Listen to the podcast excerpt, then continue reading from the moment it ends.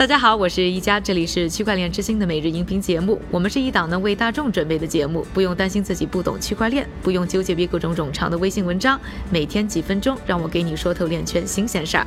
今天呢是二零一八年的十一月二十七日，星期二，大家早上好。那有不少朋友呢经常会问我们，就是我们这个节目有没有文字版？答案是肯定的，那就是要关注我们的微博、微信账号，微信您就可以搜索呢 Next Block。N E X T B L O C，那微博呢可以搜索呢区块链之星 Next Block，从这些渠道呢就可以找到我们，不但可以获取我们每日的节目文字版啊，还可以呢了解更多我们区块链之星纪录片的最新动态和相关的一些有趣信息。另外呢还要和大家说一说，就是我在节目里面也提过啊，我有另外一档节目叫十大顶尖富豪每日必读，其中呢有很多和经济啊和商业呢相关的知识点。那正好呢喜马拉雅呢马上就要开始。一二三狂欢节了，有兴趣的朋朋友别忘了趁着这一天去购买。那订阅我的频道陈一佳就能找到这档节目的专辑。那还是回来说我们今天节目的重点话题呀。那首先来关注一下就是比特币的最新动态。那可能朋友们也注意到了，上个星期的时候呢，比特币的价格呢是暴跌至了一年的新低。圈内呢很多人在说到这个问题的时候啊，都把它归咎于比特币现金的分叉之战。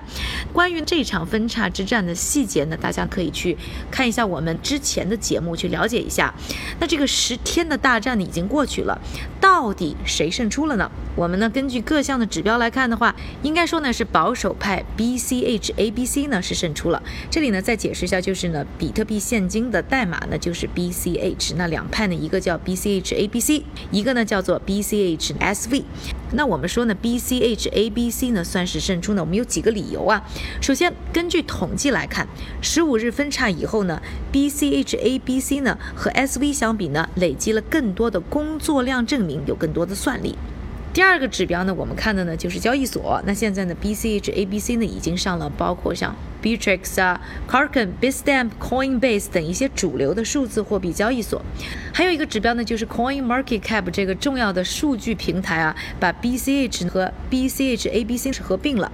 最后呢，还有一点就是冷钱包的 Ledger 呢只接受。BCHABC 虽然说呢，从各项指标来看啊，这个 BCHABC 呢算是赢了，但是，在很多人的心目当中，这两方的争斗啊，其实呢是损耗了社区当中的大量的资源。在算力之战的高峰的时候啊，Bitcoin.com 也就是 Roger Weir 旗下的这个网站，他们是抽调当时大量的比特币算力呢，去支持 BCHABC。很多人也在说，这个吴继寒，也就是比特大陆的创始人呢，他们也是利用了手中的大量的存在的算力，所以某种程度上来讲呢，是强制了社区去支持呢这场大战，或者支持他们的 BCHABC。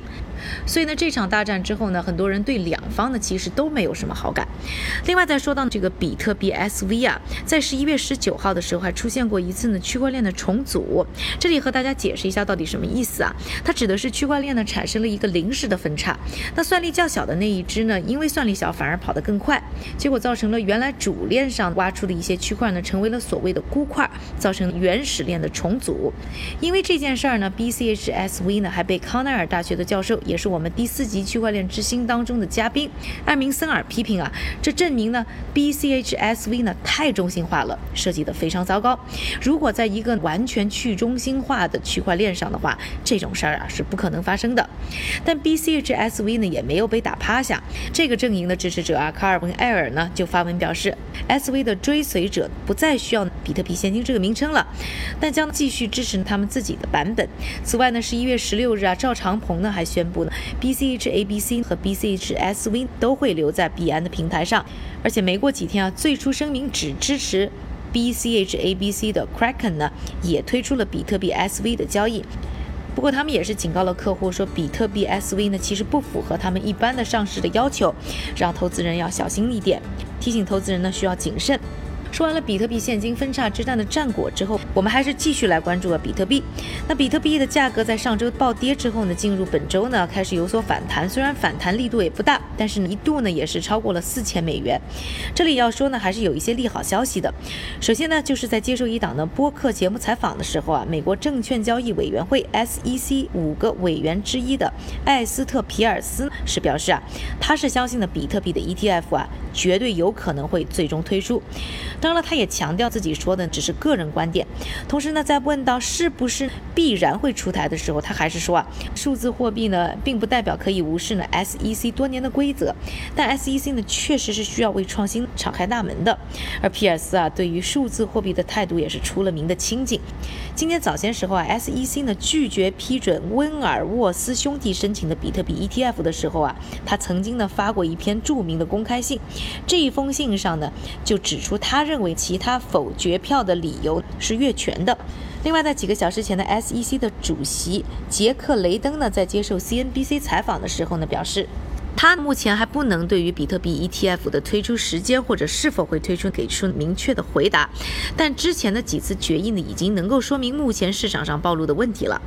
另外呢，在星期还有一个利好消息呢，来自于美国的俄亥俄州。那根据啊《华尔街日报》的报道，俄亥俄州的企业呢，从本周开始啊，可以选择用比特币来支付各种税了。最关键的是啊，这是美国第一个允许用比特币交税的州，而且呢，这一项新选择可能未来呢还会从企业推向到个人。其实呢，在美国呢，像亚利桑那呢等几个其他的州呢，也有考虑过啊用比特币来交税，但是呢，都最后呢死在立法问题上了。俄亥俄州呢，这一次主要是州的财政部呢自发的一个新规定，不需要走立法程序，而州的财长呢更是力挺比特币啊。虽然这个新行动算不上在美国给了比特币合法身份。但这一番站台啊，也是有力的增长了公众对于比特币的信心。而俄亥俄州呢，收到的比特币税款呢，将由亚特兰大的比特币支付处理公司 BitPay 呢负责兑换成美元。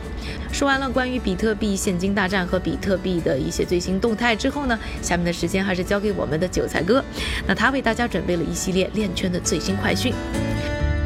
好的，感谢一家的分享。我们先来看一组研究消息。伦敦玛丽皇后大学最近的一项研究显示，英格兰和威尔士的法院不太可能将比特币等数字令牌认定为财产，因为目前尚不清楚法律对比特币的保护程度。第二条消息，四大会计事务所之一的毕马威发布的一项报告显示，数字资产作为机构投资者的一种资产类别已经建立，同时数字资产制度化也将面临挑战，包括监管合规、分叉管理和治理。KYC 和加密管理、安全加密、会计和财务报告以及税务影响。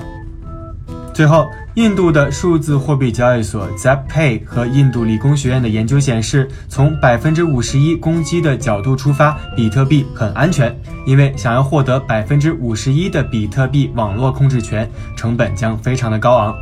同时啊，即使获得了百分之五十一的控制权，在经济上也不会有什么好处。